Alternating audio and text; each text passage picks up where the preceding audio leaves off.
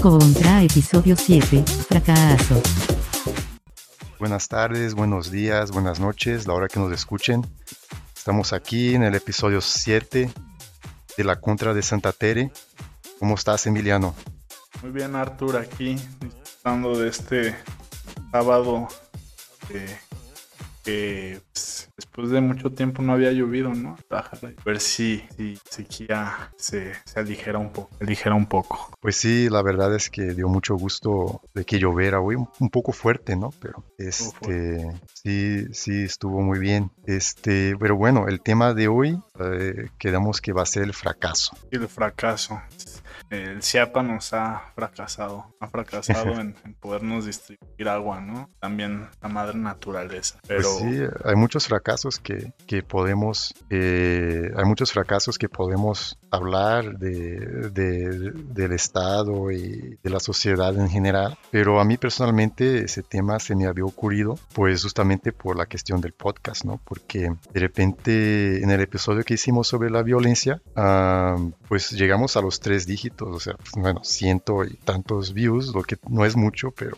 yo pensé... Era algo, yo pensamos que íbamos en una curva ascendente, ¿no? Pensábamos que justamente era, era el comienzo de algo este, bien chido, pero luego el episodio siguiente sobre el amor, un tema bastante este, cursi, este, pero, views, pero que jala, puede jalar. no fue nuestro caso. No fue nuestro. Entonces, este, yo pensé que, eh, pues sí me hizo pensar un poco en la, la cuestión del fracaso. Sí, sí, Es algo que está muy marcado en nuestra generación. Pero no sé, tal, este, yo lo que siento es que, pues, hemos tenido muchas, muchas posibilidades en como un abanico de posibilidades muy amplio, ¿no? Este, para escoger, pues, no sé, estudios, no digo que todos, pero pues muchas personas. De nuestra generación y aparecen muchas cosas que yo leo. Tal vez es el algoritmo de YouTube que también influye, pero este, tenemos un abanico de posibilidades de estudios, de posibilidades de trabajo, de planes de vida, etcétera y el abanico es tan amplio que, este, tomar una decisión siempre va a representar una especie de fracaso al rechazar, al rechazar otra. Y además, que yo siento es que eh, con esta super exposición o eh, extra exposición a, a las redes sociales, a, a los medios de comunicación, etcétera, estamos más confrontados a otras personas y a otras, entre comillas, historias de éxito que pues pueden generar una sensación de fracaso aún más grande, ¿no? Cuando hemos rechazado algún abanico, algún, algún, pues, no abanico, algún, alguna posibilidad dentro de ese abanico. Y además, este, para concluir con esta idea, este, tal vez a veces abanico que lo que queríamos hacer no lo hicimos por pues algún miedo o alguna imposibilidad o pues simplemente a veces simplemente es como pues no se presentó esa oportunidad, ¿no? Entonces, este no sé, o sea, imaginemos que a mí me gustaba mucho la guitarra de joven, no la aprendí, aprendí a tocarla y para mí es un fracaso, ¿no? No saber tocar bien la guitarra hoy en día. Y, ese abanico, esa posibilidad dentro del abanico la, la, abandoné hace, muchos años. Entonces, es un ejemplo tonto, pero creo que, creo que pasa, ¿no? Y está relacionado a nuestra formación, a nuestra educación y a las posibilidades que más que nunca están muy abiertas en ese abanico de posibilidades de opciones y de, tienes que descartar unas y aceptar unas y a veces unas no las tomas por desidia o por muchas cosas. Sí, y esa es una cosa que comentamos un poco también en el episodio pasado, cuando comentábamos de las diferentes formas de o nombres que se da a las relaciones hoy en día, ¿no? De que uno puede hoy en día elegir entre tener, no sé, un matrimonio y, o tener una relación monogámica o tener una relación abierta o tener el, el poliamor. Entonces son muchas posibilidades y de repente nunca estamos 100% seguros de que si estamos viviendo como todo nuestro potencial, ¿no? términos de, incluso de las relaciones amorosas, o sea, este, justamente por lo que dices de, ese abanico, que existe, este, hace con que nunca, nunca estamos seguros de que estamos viviendo en realidad el éxito, porque siempre hay diferentes posibilidades, ¿no? Y siempre nos quedamos pensando qué hubiera pasado este, si tuviera ese tipo de relación y no la otra, ¿no? De repente. O incluso en el, en el episodio anterior también hablamos un poco de fracaso al final, cuando yo, yo decía que, que eh, yo no veía el divorcio como un fracaso necesariamente del amor. Y, y de repente esa posición que tengo bueno, en, el, en este caso concreto, este, invito a las personas que nos escuchen eh, en ese episodio de amor, pero en ese caso concreto que yo decía, yo creo que también era como algo muy, muy, muy personal, como de que alguien me estaba diciendo eso de, la, de una determinada relación y, yo no quería admitirlo, ¿no? Este, por una cuestión como un poco, no necesariamente de orgullo, pero como digamos de, para no admitir algo que, que, me haría sentir muy inseguro, ¿no? Pero yo creo que va más allá de eso. Yo creo que de repente yo y, seguramente muchas personas también tienen una relación difícil con el fracaso y les cuesta admitir, ¿no? O sea, cuando algo ha fracasado. Entonces tal vez pase un poco por ahí también, o sea, de que yo tenga de repente una relación complicada con el mismo con la misma noción de fracaso. Sí, este y lo que mencionas eh, a mí me hace pensar un poco a, una cita que esta semana estamos preparando este, este, podcast que al final es como este extracto de, un libro de William Desmond eh, es un artículo. Es un artículo, sí. perdón. Un artículo eh, titulado La filosofía y el fracaso, Philosophy and Failure. Y este, bueno, se publicó en The Journal of Speculative Philosophy y en el volumen 2, pero bueno, en todo caso, en un, en un momento, este hay, una cita que, habla de, la reconciliación. Podría, podría leerla, pero la, leo, es un poco complicada. Este, yo creo que vamos a compartir un enlace con las citas que llegamos a preparar, que no son muchas, pero que pues, pueden este, eh, ayudar a, aquellos que nos escuchan a guiarse un poco más, ¿no? Pero este, la cita va así. Aceptar que uno se rompe al llegar a su límite máximo puede empujarle a reflexionar sobre una otra edad más allá. Más allá por ser, por ser más primordial que el yo como norma de ser. Conceder a este límite es irrumpir en la maravilla metafísica de su más allá. Si el fracaso no fuerza la reconsideración, no hemos aprendido nada. Y es eso, ¿no? Finalmente, este, fracaso tiene que ir seguido hasta cierto punto de una reconciliación de pues ver que a veces las pretensiones eran demasiadas o a veces simplemente que no fue tu momento pero pero ese momento yo sí creo que te quiebra como individuo no momentos de fracaso te quiebran como que es como una apuesta total toda, tu ilusión de lo que eras con ese fracaso se, quebranta y es, es este, doloroso. O sea, y por eso, por eso se pueden haber como este, episodios depresivos. Si quieres, este, no sé qué, pienses al respecto, pero este, me, me, llegó una vez un, estudio que leí a propósito de, de la depresión en, en, primates. No, no voy a hacer acá como Jordan Peterson que ya quiere explicar todo con langostas. Pero es interesante cómo se ha estudiado este, la depresión en, en ciertos primates. Y lo que, lo que yo recuerdo es que la depresión o la, o la ansiedad, pero bueno, en este caso la, la depresión, eh, se dispara cuando en una lucha jerárquica de poder estatus, uno, uno de los dos individuos, uno de los dos primates que está luchando por ese puesto, poder, pierde, pierde físicamente. manera física y cuando pierde, este, al parecer, es también un problema de los etologistas y todos estos que quieren eh, ver en la naturaleza, o sea, como que las reacciones de los, de los animales o de los individuos, este, como que ya están programadas por la naturaleza, porque la naturaleza cierto punto es como perfecta o algo así, pero se puede, se puede disparar un episodio depresivo cuando vas a perder físicamente contra otro y la depresión te dice ya no sigas peleando. Es como un, como un ejercicio, mecanismo de, mecanismo de defensa. Entonces te agachas y ya no, ya no reaccionas.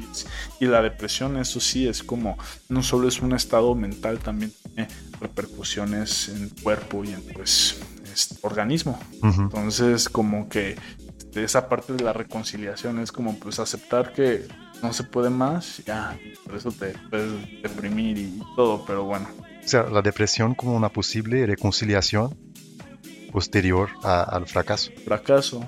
Sí, sí es interesante lo que dices. Este, incluso, bueno, en ese sentido que dice Desmond, podría ser como que justamente en un momento de fracaso, ¿no? O sea, Ah, en el caso de los primates, ¿no? Este, cuando uno de los primates pierde la pelea, el, el, primate, el primate que pierde, como que su, mismo, su misma individualidad como que se quebranta y él se ve como confrontado con su misma incapacidad de, de, cumplir con el objetivo que él se había puesto al principio, que no sé en ese caso cuál sería, tal vez ganar la pelea, no sé. Este, y entonces, incluso es algo que, que, que Desmond dice también, es como un fracaso radical, ¿no?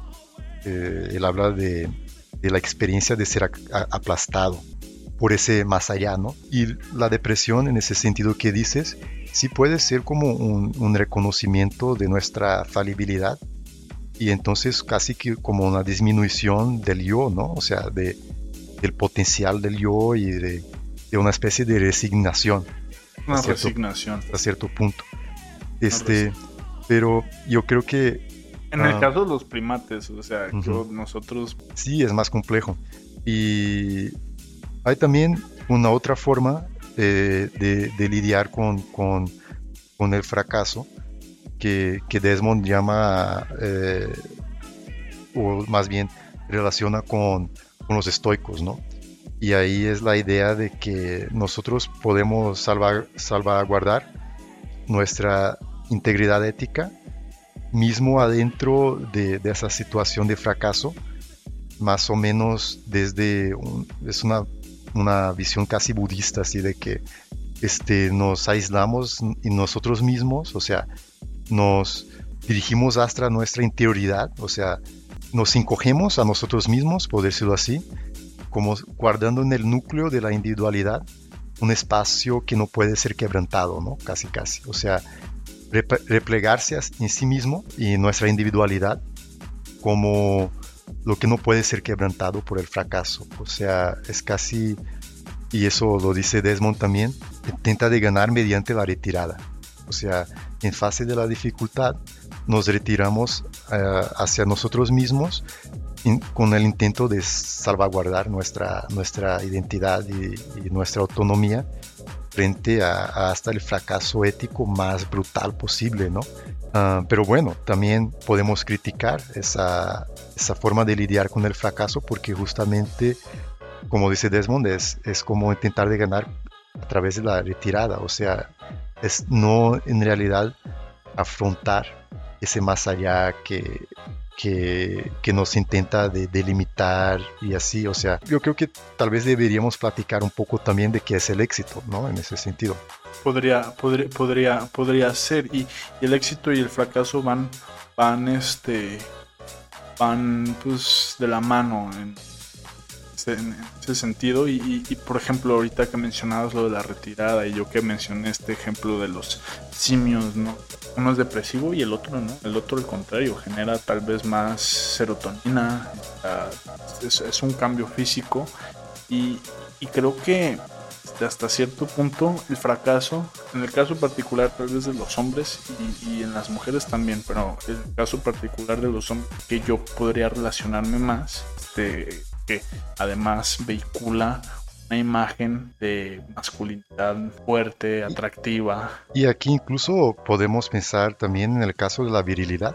La virilidad, De la exactamente. virilidad este, en términos muy concretos, o sea, de que se le pare el pene a uno, pues, o sea, También. Ah, y eso es curioso porque yo creo que los hombres sí podemos sentir placer más allá de la erección y podemos dar placer más allá de la erección, pero la ausencia de la erección ya es como la señal del fracaso, ¿no? En la relación amorosa. Y, y- y eso es curioso porque esa idea nos hace replantear la cuestión mism- misma de, de- de cuál es entonces el objetivo del sexo, ¿no? O sea, como algo que puede en realidad ser como no esencial, o... Ajá, sí, perdón, continúa. porque pues eh, justamente si la idea del, o si el objetivo del sexo es el placer, entonces la ausencia de la erección no, no es sinónimo del fracaso del sexo para el hombre, pues. Pero en cierto modo sí, por la virilidad, por esta idea de virilidad, una erección de grado 4 siempre y así. Pues eso en la idea que nos formado hombres y mujeres, tanto de penes grandes, cosas.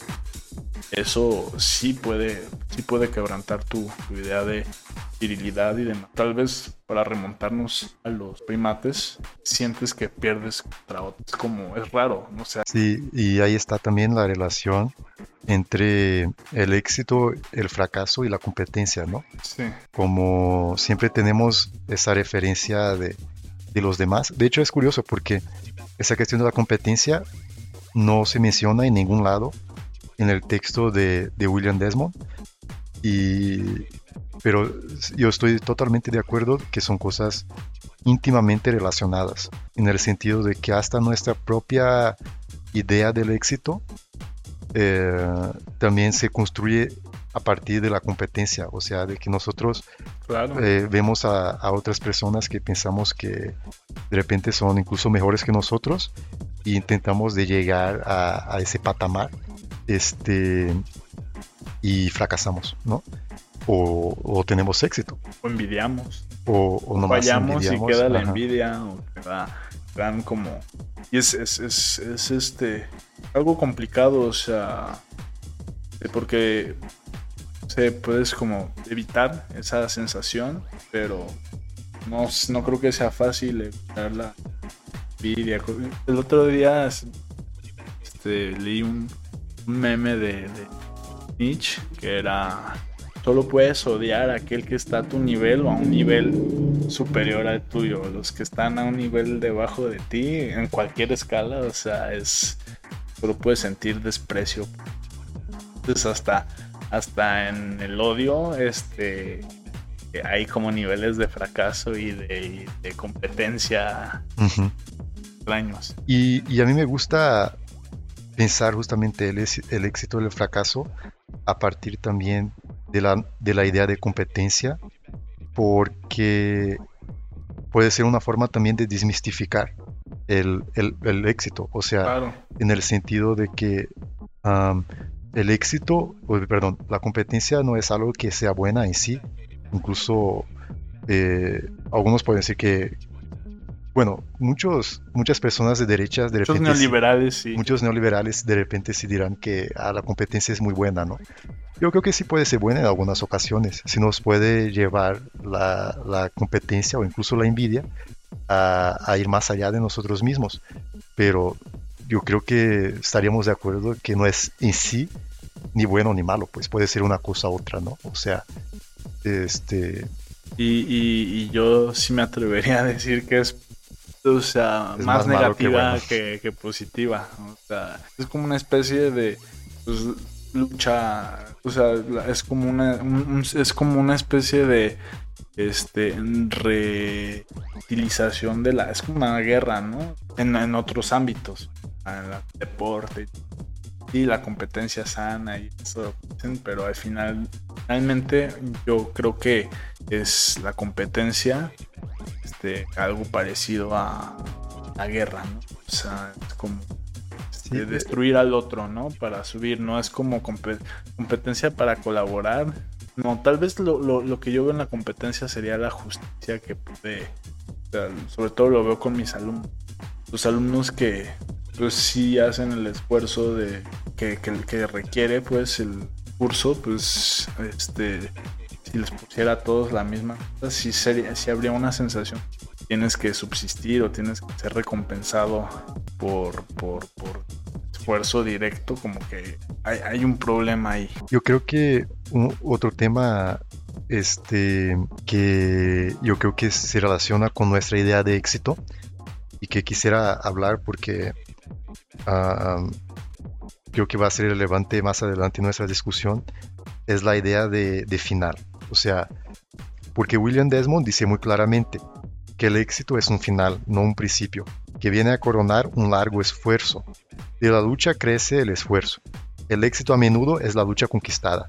Entonces, esa idea como de que el éxito eh, es algo que está ahí al final, casi como, como la zanahoria, ¿no? Enfrente, bueno, aunque la idea es que el caballo nunca se coma la zanahoria, pero digo de que es como si, es eso, ¿no? La, eh, el éxito viene a coronar un esfuerzo que hacemos y es como algo final y conclusivo y, y casi reconciliador en sí mismo, ¿no? Y, y eso se me hace que es una, una, una idea ah, de que es un lugar común en realidad. Sí, Es un lugar muy común. neoliberal. Eh, puede ser una idea hasta, cierto, cierta medida muy neoliberal, este, pero más que eso, y aquí ya un poco para entrar en, en, este, en ser contra Desmond, este, ¿cuál es ese final, no? En realidad. O sea, imaginemos el caso para hablar de, de algo bastante concreto. Ayer, este, estaba escuchando un podcast de, del New York Times ellos, ellos hacen un podcast este, diario que se llama muy creativamente The Daily, el diario. Este, y ayer estaban comentando el caso de, de un brasileño, un, este, un, un patriota mío, este, y que vive en Estados Unidos. Y él, am, él, es, él es conocido como el millonario del Dogecoin. Ok, Dogecoin. Ajá. Sí. Es la criptomoneda esta que surgió a partir del meme del perrito, ¿no? Sí, esa, la, la criptomoneda que empezó, empezó como una broma y al final se también así, así, así empezó el Bitcoin. Ajá. Una broma en, Y- en Reddit o algo. Y, y bueno, él, él- él tomó un préstamo y al final logró inve- invertir este 300 mil dólares en puro Dogecoin. En puro Dogecoin. Y eso pues a principios del año. Y lo que pasó fue que al, al decorrer del año, este, el Dogecoin ganó muchísimo valor, como que se valorizó mucho. Entonces cuando llegó ahí a mediados de abril, él llegó a tener más de un millón de dólares. Por eso le dicen el millonario del Dogecoin. O sea, él es alguien que, que se volvió literalmente millonario por esa criptomoneda.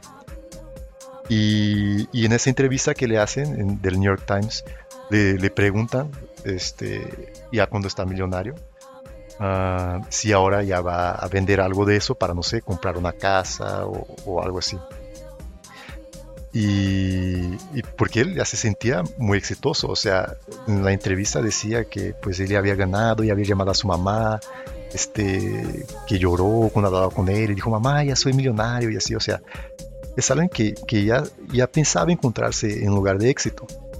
Este, pero bueno, con criptomonedas, o sea, es, es algo que él no puede comprar pan, pues, con ese dinero. Y, y pues le preguntan, entonces, ah, ¿y ahora vas a, a vender algo de esos do- Dogecoins para comprar una casa o algo así? Y él dice que no, que en realidad su plan es de comprar más Dogecoin. Y este, Y es una estrategia de marketing también, ¿no? Porque yo tengo fe en mi moneda, entonces sigan comprando para que sube el valor. pues puede ser una estrategia de marketing, pero por otro lado, él no puede utilizar su riqueza en nada del cotidiano, pues, hasta, hasta que la venda, pues. Y, y como dos semanas después de esa entrevista, pues el Dogecoin perdió como 30% de su valor porque Elon Musk apareció en el Saturday Night Live, hizo una broma del Dogecoin, o sea, algo completamente este, contingente, aleatorio, hizo con que bajara el 30% del valor. Entonces ese tipo este, pues perdió muchísimo, 30% de, de, de, su fortuna este, en, en, este caso, ¿no? Y, y, después esa misma persona del New York Times le volvió a hablar después de, ese, de que se desvalorizara el Dogecoin y le preguntó, ¿y ahora qué vas a hacer? Y dijo, yo voy a comprar más Dogecoin porque este ahora está más barato. Entonces yo creo que eso es interesante para pensar el éxito como final, porque podríamos pensar que cuando él logró ser millonario, él ya había logrado el final, o sea, ya había logrado su objetivo inicial, que era volverse millonario o volverse rico, ¿no? Y no, o sea, no, o sea, no fue, no fue suficiente, o sea, de que como que esa necesidad de, seguir esforzándose y seguir este, sin tener de verdad la realización concreta de su éxito, este, él prefirió seguir como en la lucha que este, usufruir de los frutos de su éxito. Sí, usufructar, sí.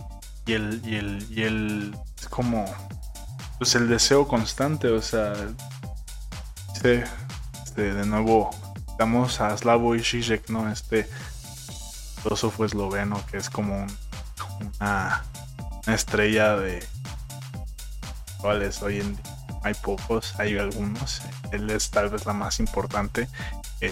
Que, pues él este es psicoanalista, además filósofo, y habla mucho de este de la figura bueno, él se, basa en Lacan y, y habla en, esa, en la figura del deseo, ¿no? Que dese creemos que deseamos algo y al final no es lo que deseamos. O sea, cuando lo logramos, cuando llegamos a ese objetivo, al final tal vez no era lo que, lo que deseamos. Es como este un constante un hambre constante. Es chistoso. Justo ayer o antier, hace unos días, estaba viendo un, un, pequeño video que se llama Two Kings. ¿Lo ubicas?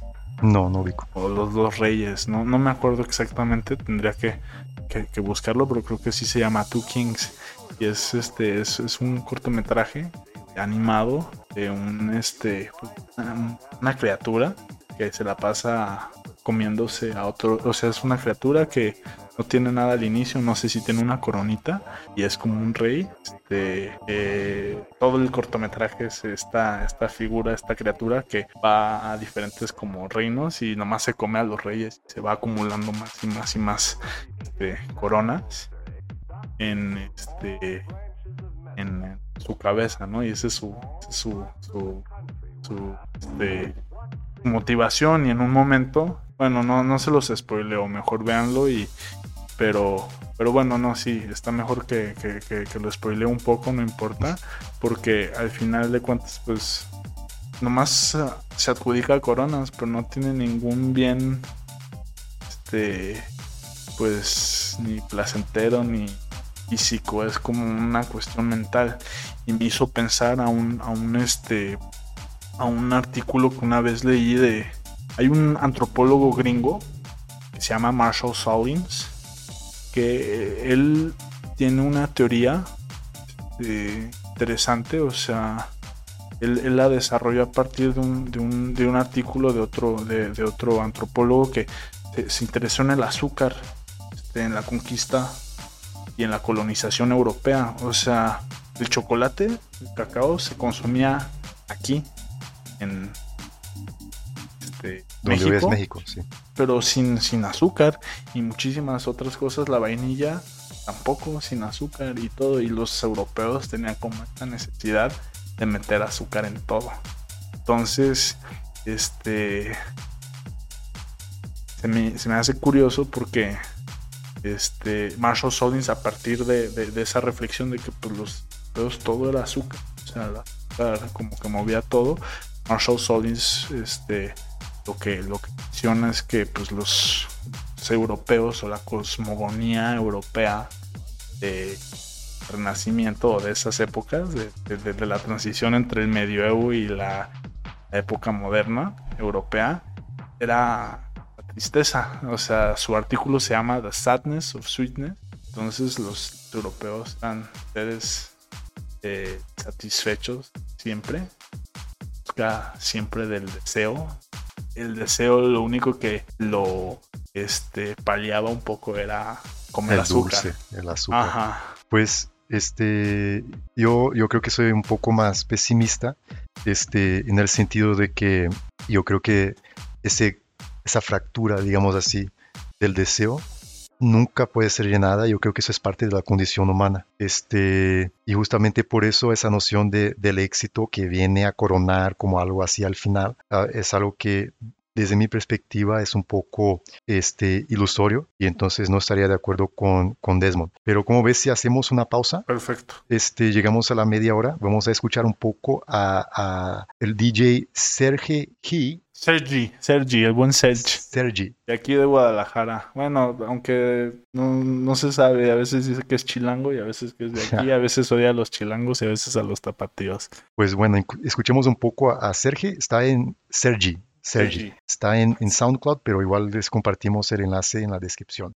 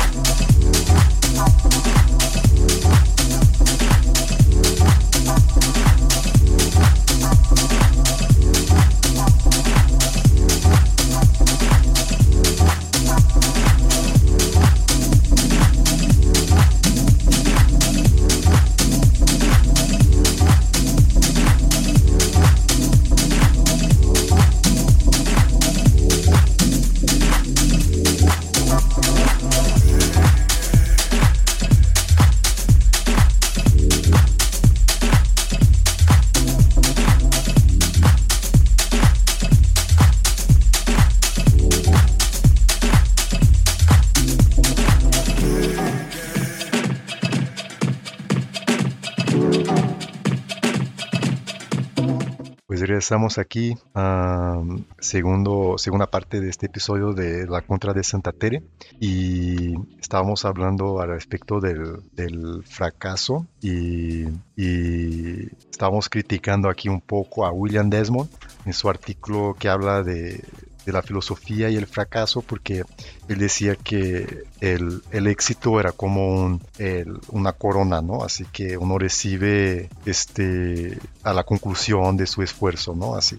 Y, pero bueno, hay otra parte que también creo que se puede criticar, digámoslo así. Bueno, eso es muy desde mi perspectiva de ese texto, que, que él habla de, de, lo que llama del absurdismo existencialista.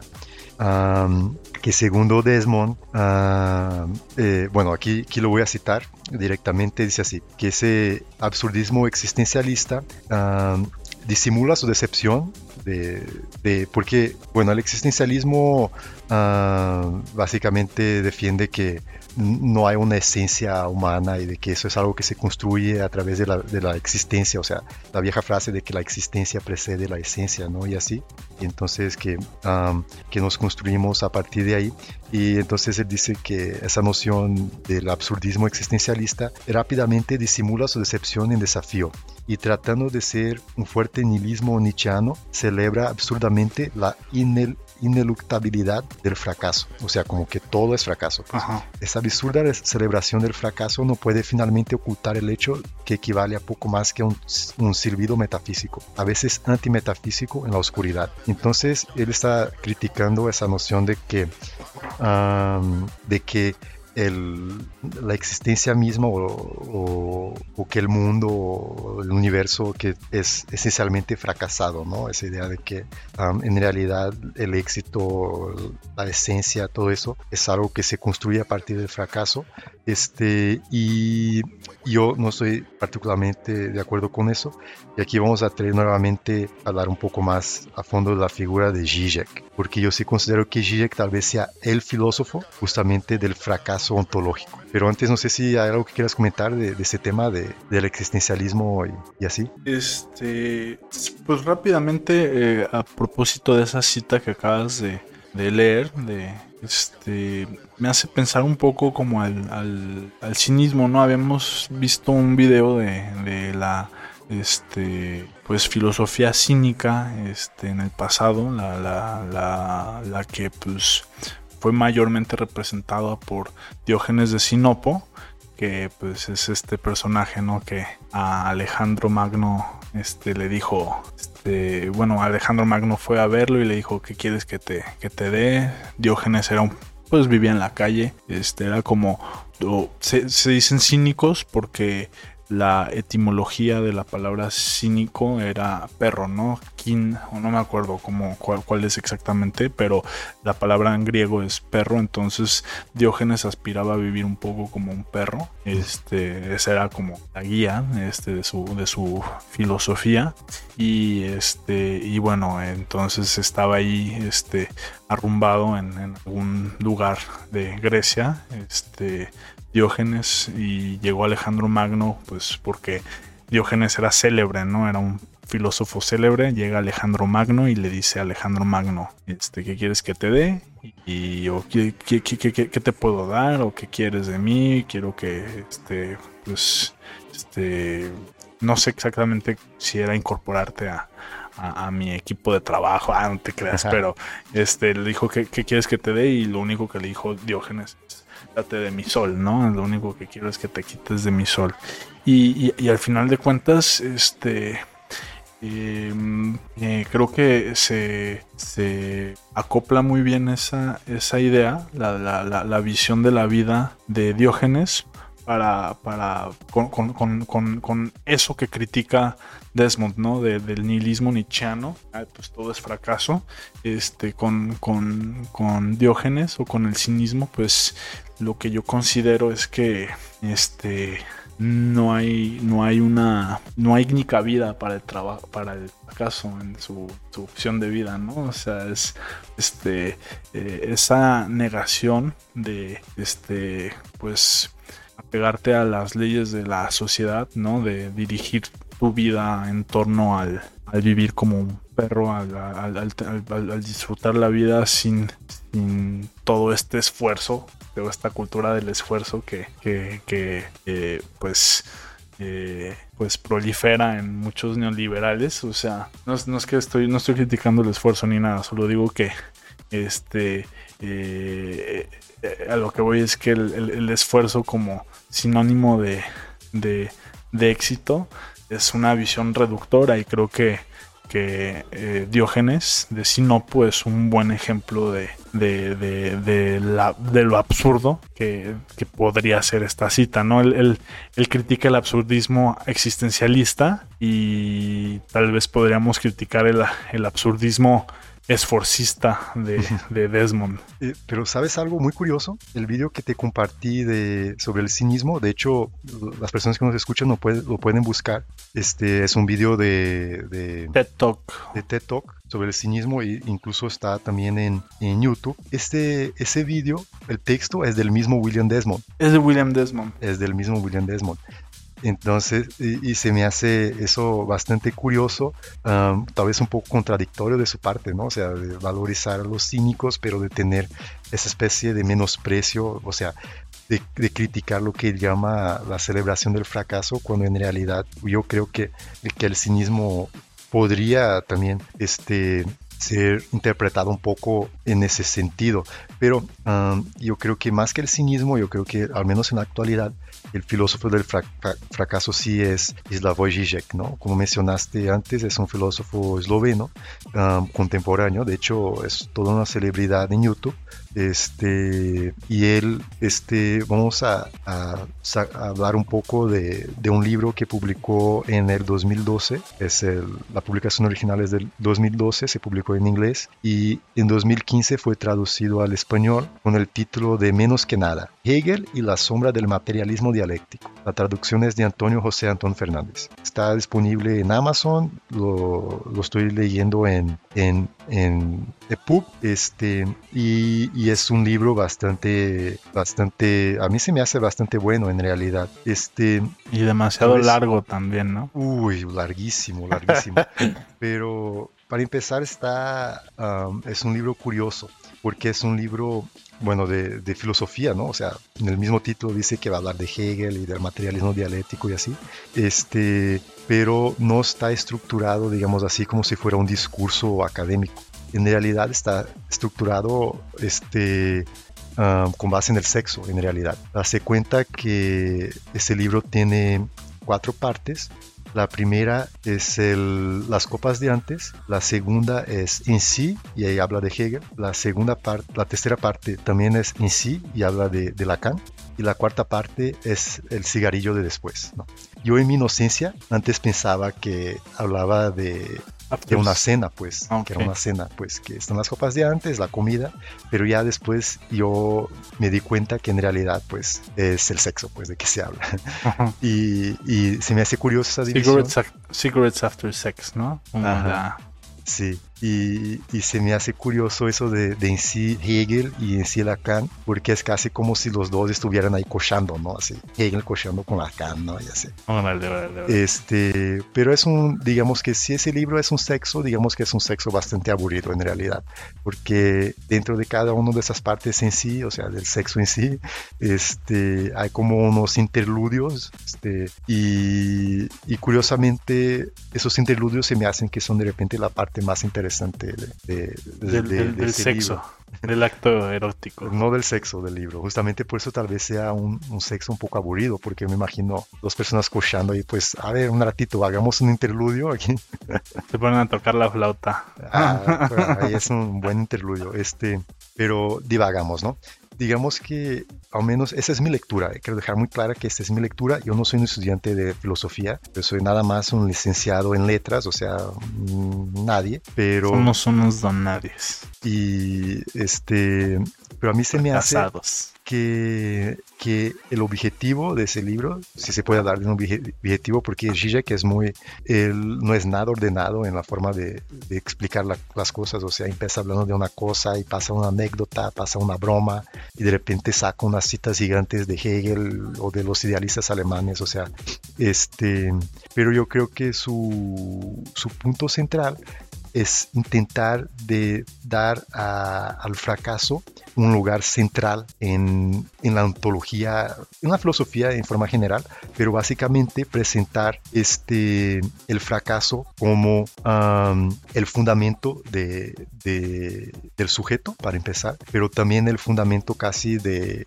todo, pues, del mundo mismo. dice que justamente en la, en la introducción dice que está hablando del, ah, fracaso ontológico, ¿no? Y dice así, lo que consideramos nuestra incapacidad para conocer la cosa, y por cosa se refiere a cosa en general, pues, a, a todo, pues, a cualquier cosa.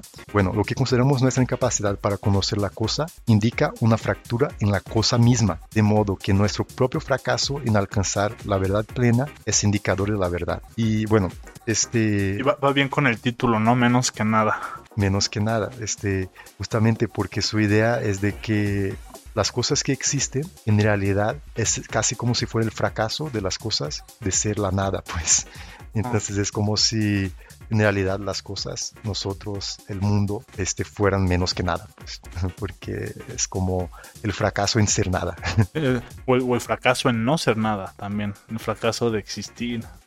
No eh, sé, o sea... Este, eh, él, él va, va en el sentido de que, que, digamos que habla, él habla mucho, en realidad, más que fracaso, y también habla mucho de fracaso, al menos en la traducción en español, imagino que en inglés la palabra sea failure. Este, otra, otra noción que, que utiliza mucho es la de fractura. Y, es casi, casi como, bueno, esa fractura está en todo, en todas las cosas, en cualquier cosa.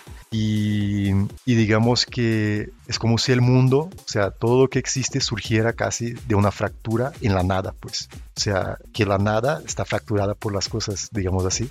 Entonces, digamos que por eso que las cosas en realidad son menos que nada, son la, incapacidad de ser la nada. Sí, yo, yo, o sea, no sé si lo hace de broma o no, pero de que habla de la nada como estar mortal, cosas, y que hecho de que algo exista es como caos, es un desbalance, es un acto inarmónico. Entonces. Una fractura, justamente. Una fractura, sí. Y este, en otro capítulo, él da un ejemplo que me parece que ilustra muy bien eso que dice de, de que nuestro propio fracaso en alcanzar la verdad plena es indicador de la verdad. Y ese es un ejemplo que incluso podemos encontrar en algunos vídeos suyos, algunos vídeos de Zizek en YouTube, este, que es el ejemplo de la carta de amor.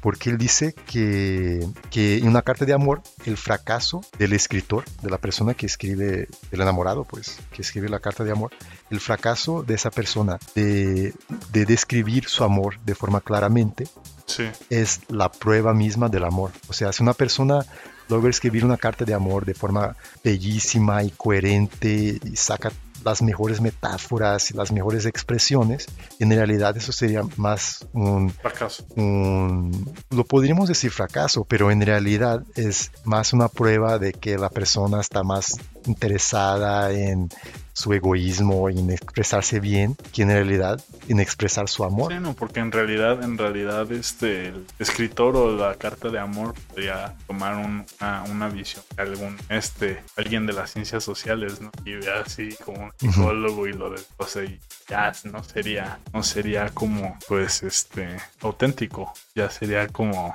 una, un trabajo descriptivo, pues vincularía su experiencia personal. Ah, su, su, su eh, experiencia personal, que eso sería pues su, su, este, su grado de autenticidad. O sea, y sí, si no puedes mencionarlo, o sea, si, si, si, quieren, si quieren, pues compartir la idea de que ama a alguien y, no lo logra hacer correctamente, efectivamente el fracaso eh, al final es como un éxito, ¿no? Porque que, pues se muestra que sí ama, ¿no?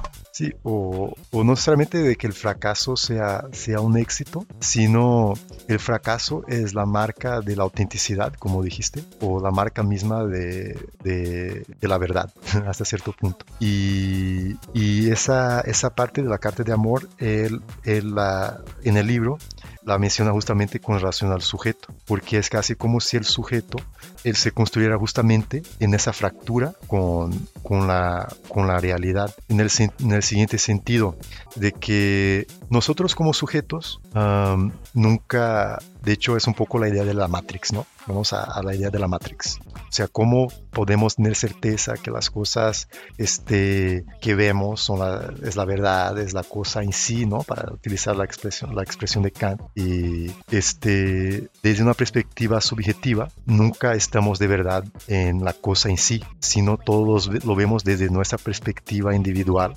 este, desde nuestro, nuestro mundo. Y, y eso podemos hablar incluso de cosas muy concretas, de, nuestra nuestra experiencia con el mundo, ¿no? Y cuando, pues no sé, yo cuando vi Matrix por primera vez, tenía que como 10 años, este, sí pensaba de que, ay, entonces todo lo que estoy viendo puede ser todo una ilusión, o sea. Pero esos son pensamientos que surgen nada más para ver la, la paréntesis. Yo a los 3 años sí pensaba eso, es que yo era el único humano, ¿verdad? Y que estaba rodeado como entes extraños, aliens o no sé. O sea, pero bueno, este, eh, para que continúes con, tu punto de, Matrix, ¿a qué, ¿a qué va con esta idea de la ilusión? Pues justamente en, la película de Matrix, este Neo se da cuenta de que todo lo que veía antes era una, una Matrix, era una construcción de unas, de unas máquinas, ¿no? O sea que todo, todo es mentira. Y justamente esa es la condición del sujeto en realidad, porque no, no, podemos asegurarnos así este, de forma preestablecida este, de que todo lo que tenemos es, todo lo que vemos y todo lo que tocamos y lo que experimentamos, que el azúcar o lo que sea, que, que esa sea la cosa en sí para otra vez este, regresar a Kant, o como lo que tú decías cuando tenías tres años, que pensabas que tal vez eras el único ser humano que existe. O sea, se me hace que justamente es una prueba de que ah, todas las ideas que tenemos en realidad se construyen con base en una fractura que tenemos entre nosotros y el mundo, o entre nosotros y la realidad, o entre nosotros y la cosa en sí. Y, lo que dice Zizek es que esa fractura no es apenas un problema de nosotros como sujetos. Él, él pasa o él este, desplaza esa, esa fractura en el mundo mismo él va a decir que no es que nosotros este, somos este, fracasados en el sentido de que somos lo único fracasado y ahí existe un mundo que es completo y que es una totalidad y que nosotros por nuestra incapacidad y por nuestras debilidades no podemos acceder a, a esta completud. En realidad el mundo mismo es en sí fracasado. El mundo mismo es en sí marcado por una fractura que le impide de realizar todo su potencial. Este, y ahí podemos regresar a la nada, pues. Este, el potencial de la nada es que todo sea nada, sin embargo, existe algo, ¿no? O sea, este, la nada, eh, la nada y, las cosas, o sea, y entonces eh, es curioso, estamos hablando aquí de metafísica, yo no sé si la gente que nos escucha les interese cosas así, a mí particularmente me fascina, pero de repente, y aquí es algo bastante personal, algo que me gusta mucho de esa visión es que sí se me hace muy libertadora, en el sentido de que podemos leer algunos autores con el mismo Desmond, que platica de una reconciliación con más allá, que sí es completo, que sí es un todo, y que nosotros debemos, como dijiste, casi una filosofía del esfuerzo, como esforzarnos para alcanzar y reconciliarnos con ese más allá completo y, armónico, ¿no? Mientras que en Zizek no tenemos esa obligación o esa necesidad de, de alcanzar esa completud. En realidad, al menos a mí, este, me deja muy tranquilo con mi relación con el mundo porque este, me hace pensar que el mismo mundo es en sí un fracaso, pues el mismo mundo es en sí fracasado. No es de que eso me vaya a, dejar de tener ganas de hacer las cosas, más bien me quita como una culpabilidad de no ser completo, pues. Y incluso podemos regresar a una noción que platicamos en el, en el episodio anterior que hablamos del amor, que hablamos de, del tetrafármaco y de la, de la ataraxia, ¿no? Y a, mí justamente esa idea de, de de, de Zizek de que el mundo mismo es marcado por una fractura, por un fracaso esencial. Eh, me acuerda mucho la idea eh, picuria de, de, la no existencia de los dioses, o sea, de que la no existencia de los dioses nos puede tranquilizar. O, bueno, sí, sí es existencia, pero no influyen en mi vida. Los, los dioses no influyen en mi vida, no, no, no, no, niegan su, existencia, pero es como un ateísmo tranquilo, le dicen, ¿no? Que existen, pero los dioses no influyen en, mi vida. Pues te da esa tranquilidad hasta cierto punto, pero también te deja vulnerable ante la nada. A ver, pues no sé, o sea, este, eh, no sé, lo ves en cualquier cosa, o sea, típico, la típica frase, no sé, para no dramatizar, este, un partido de fútbol pierde un equipo y no, pues es que este, hoy no jugamos bien, pero pues este, así son los tiempos de Dios o, así, o así Dios lo quiso y ya iremos mejorando. Entonces como que este, eso puede ser en un partido de fútbol, pero puede, puede ser como reconfortante en casos de pérdidas, en muertes, ¿no? O sea, tener ese acompañamiento de los dioses. Ahora, los dioses griegos son diferentes a, al, dios cristiano, pero este, esa, esa idea de la nada puede ser este reconfortante o la de la de la de Zizek porque sí pues o sea si el mundo no es perfecto nosotros tampoco o sea como que te quita esa pues como dices culpabilidad o frustración este eh, eh, porque pues finalmente pues todo está incompleto, ¿no? Y, como que vincula la idea de incompletud con la del fracaso. Sí, por la cuestión de la fractura. De la fractura. Entonces, este, sí, y pues yo, este, creo que eh, Zizek en ese aspecto, no sé, a mí me parece como, como tú dices que es metafísico y todo, me, parece que es, este, un, un ejercicio difícil que tienes que tú traducir o integrar esa idea y aplicarla al mundo, ¿no? O sea, tienes que integrarla y tratar de aplicarla y practicarla cuando pues es una idea compleja, es una idea que tienes que, que, escuchar y, pensar. Entonces, este, eh, como que, no sé, es como un trabajo a, veces artificial, tal vez este, todo, todo, todo es un trabajo artificial, entonces, pero integrar esa idea para sentir tranquilidad, este, es difícil. Sí, yo creo que siempre que hablamos de, metafísica estamos hablando de cosas este, muy, muy difíciles porque justamente la idea de la metafísica es que está más allá de, la, de la, experiencia directa del mundo. Este, pero a mí personalmente pues sí me gustan este, esas mamadas.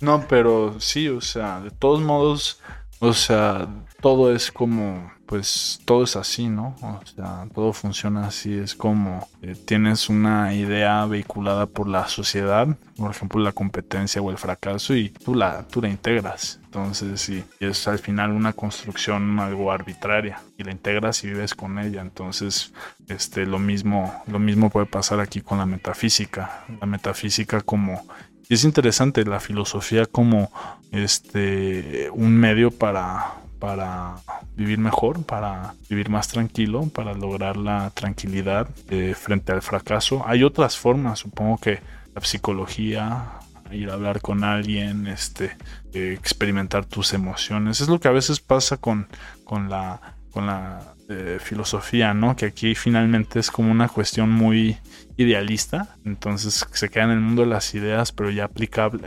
aplicarla para ti como individuo no siempre es fácil. Tal vez la psicología, el diálogo, la experimentación de sensaciones, ¿qué sientes cuando te sientes fracasado? O sea, ¿qué sientes emocionalmente, físicamente? Es diferente, o sea, entonces, este, eh, yo creo que es un trabajo que eh, requiere de cosas muy diversas, ¿no? Como este, y todo en la vida, ¿no? Pero este, la, la, la, metafísica sí me parece importante y me parece que hay otros ejercicios, ¿no? Como qué sientes, este, las emociones, las sensaciones. Conocerse a sí mismo, así. Conocerse a, sí mismo, ¿no? Sus emociones y como una especie de, de conocer más que conocer, ¿no? De repente. O sea, no es como conocer, como conoces este, a, a una teoría económica, ¿no? O una teoría este, de historia, pues es como conducir un carro, pues para conducir un carro este, va más allá de nomás este, conocer cómo funciona el motor del carro y este, cómo funcionan las señales de tránsito y así. Tienes que de verdad como partir a la, para la práctica. La experiencia y experimentarlo en tu misma vida para que puedas integrar, ¿no? Eso, o sea. Y, y, pues sí, ese, ese es el problema de, de, la metafísica, pero yo diría, más allá, es el problema de... de la cosa en sí. De, la, de la, no, también, ah. pero este es el problema de, de la filosofía y de, de, las ciencias sociales, o sea, es, es el problema del conocimiento como algo abstracto, ¿no? Este, bueno, Emiliano, vamos llegando a a, la hora y, 10. Este, ya, ya cerramos aquí. Sí, yo creo que es buen momento para cerrar y pues agradecer este a Sergi por este habernos compartido eh, su set que acompañó esta, sesión de, contra. Y bueno pues este eh, también vamos a compartir los enlaces con las citas y este el del enlace de, Sergi en, SoundCloud. Y pues iremos iremos este compartiendo extractos de, podcast en los eh, en las semanas que vienen y nos veremos dentro de un mes ¿Correcto? Sí, nos vemos en la segunda semana de junio. De junio. Eh, segundo sábado de junio. Bueno, entonces muchas gracias a, los que nos han escuchado hasta ahora y vamos a escuchar un poco a Sergi. Bye.